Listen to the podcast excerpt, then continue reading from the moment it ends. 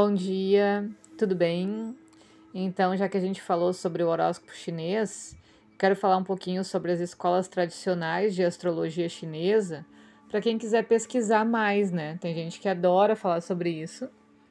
E aí alguns nomes aqui podem servir como norteadores de pesquisa. Então, além do zodíaco chinês, existem outras escolas muito conceituadas e tradicionais. Em geral, elas se utilizam de cálculos matemáticos para interpretar a situação analisada. Bazi, B-A-Z-I, é uma escola de astrologia muito popular, também é chamada de quatro pilares do destino ou simplesmente quatro pilares. Ela se baseia em definir os troncos celestes e os ramos terrestres de quatro características natais da pessoa: o dia, mês, ano e hora de nascimento. Esses são os quatro pilares. Estes oito caracteres, quatro yin e quatro yang, formam o mapa principal que revelará as influências energéticas cósmicas no momento do nascimento.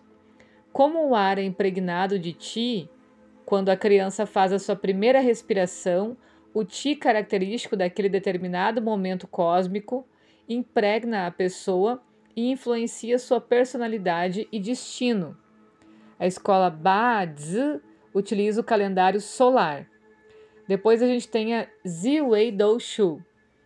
É a chamada escola do cálculo do destino pela estrela púrpura.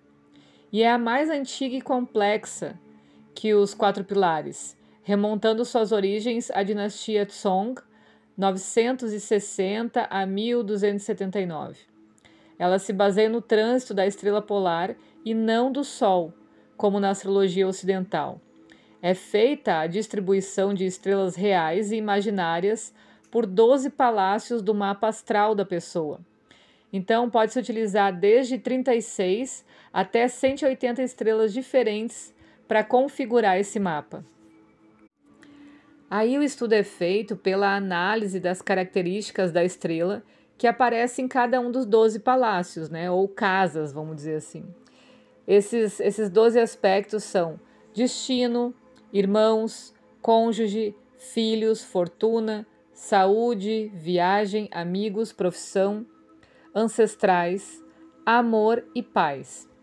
E é bastante detalhado e profundo. A astrologia da estrela púrpura utiliza o calendário lunar em seus estudos a astrologia da energia das nove estrelas.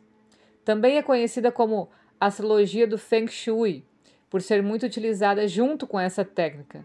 É chamada de astrologia da energia das nove estrelas. Pelos antigos chineses uh, acreditarem que a energia universal chega à Terra a partir de nove estrelas principais. Trata-se de uma técnica muito antiga e combinada com conceitos de I Ching medicina chinesa, yin yang e especialmente os cinco elementos. Ela trabalha em ciclos e períodos de tempo envolvidos na pessoa ou lugar analisados.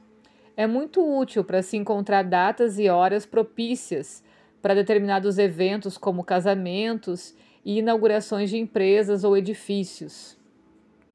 E aí, saindo um pouco da astrologia, a gente pode uh, aprender um pouquinho mais também sobre Feng Shui, que é uma das técnicas chinesas que mais atenção atraíram no Ocidente nas últimas décadas, né?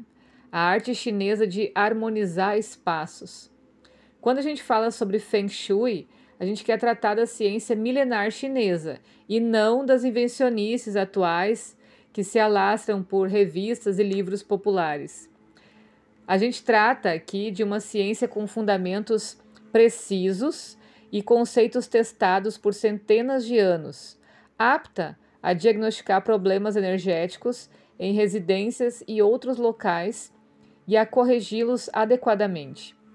Infelizmente, a gente vai ter que entrar nesse mérito para poder preservar o verdadeiro Feng Shui e mostrar que não é porque uma pessoa usa essa palavra que ela realmente está utilizando essa técnica. E não é de, não se pode admitir que essa arte milenar seja confundida com, al, com algo vindo de origem desconhecida e que se presta a vender toneladas de tranqueira para as pessoas colocarem em seus lares e a cobrar custosas consultorias que muitas vezes atrapalham a vida das pessoas. Por causa disso, a gente precisa antes saber o que, que é e o que não é o Feng Shui. Então, o que o Feng Shui não é? Ele não é geomancia, não é religião, não é filosofia, não é autoajuda, magia, arte tibetana, técnica budista, astrologia e nem atitude comportamental. Embora se veja essa comparação em grande número de livros, inclusive de gente séria, literalmente, geomancia significa adivinhação pela terra e é uma técnica oracular desenvolvida pelos, pelas tribos nômades do norte da África, em especial os tuarengues. Consiste em interpretar determinados desenhos na Terra feitos de maneira aleatória e tirar daí um, pro, um prognóstico acerca de determinado assunto. Feng Shui não é adivinhação, mas um estudo das características dos lugares. Não se prevê o futuro ou qualquer coisa dessas. Essa analogia parece ter surgido com o primeiro livro sobre Feng Shui publicado no Ocidente, que se chama A Ciência do Paisagismo Sagrado na China Antiga, escrito pelo missionário Ernest Eitel. Então, esqueça essa história de geomancia ligada ao Feng Shui. Assim como ele também não é religião, porque se baseia unicamente em leis naturais que podem ser aplicadas por qualquer pessoa em qualquer circunstância, bastando conhecer o seu funcionamento sem dogmas, iniciações, rituais, objetos ou coisas consagradas, né?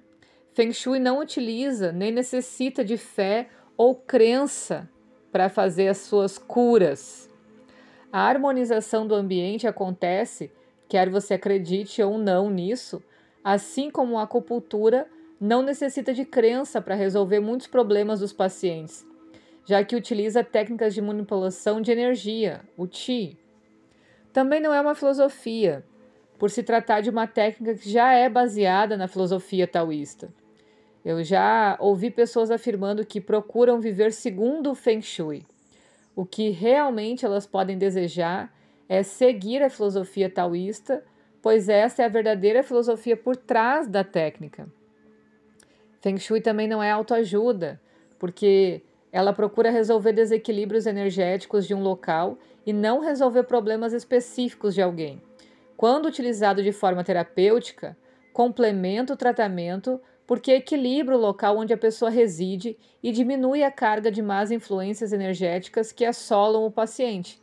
Mas o Feng Shui por si só não se destina a resolver problemas específicos da vida de ninguém. Assim como também não é magia, né? Por ser uma técnica natural que busca harmonizar o fluxo energético no ambiente e não atrair coisas ou manipular o universo. Feng Shui não salva empresas mal administradas, não arruma namorado, não faz ganhar na loteria e nem se livrar da sogra.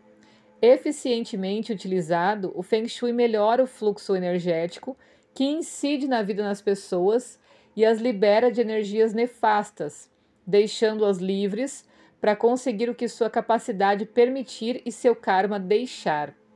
A situação pessoal de cada um é que vai dizer o que pode acontecer ou não. Se a pessoa não se mexer por trás, sinto muito, nada vai acontecer.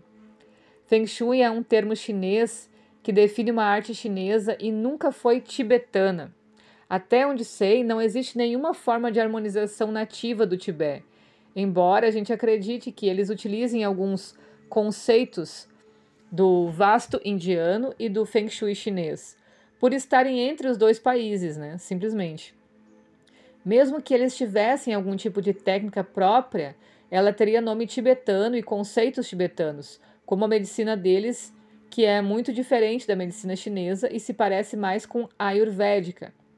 O Tibete sempre teve uma maior influência da Índia do que da China.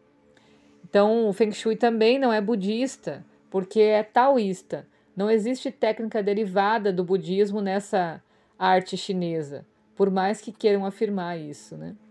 Também não é astrologia, embora essas técnicas estejam ligadas e sejam utilizadas em conjunto muitas vezes.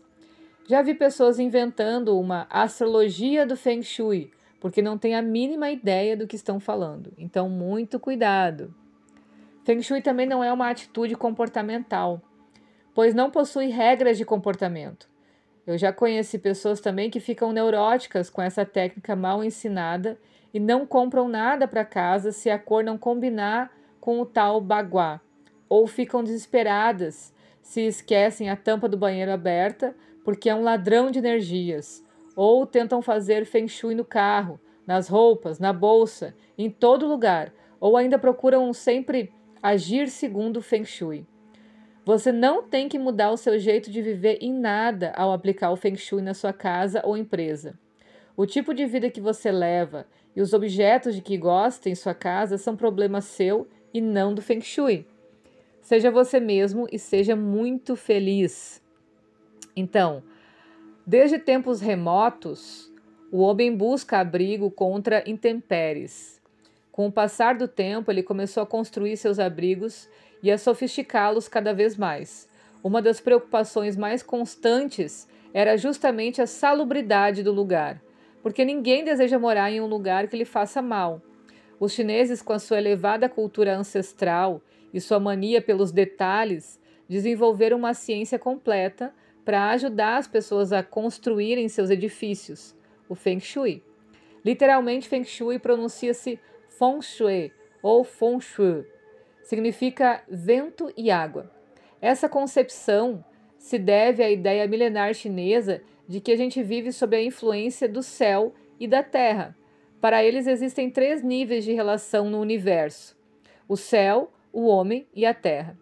Esses três elementos trocam energias constantemente e seu interrelacionamento deve ser mantido de modo mais harmônico possível. Quando o ser humano não se encontra em harmonia com o céu e a terra, aparecem as doenças e problemas da vida, ok? Então por hoje é isso. Até o próximo áudio. Beijo!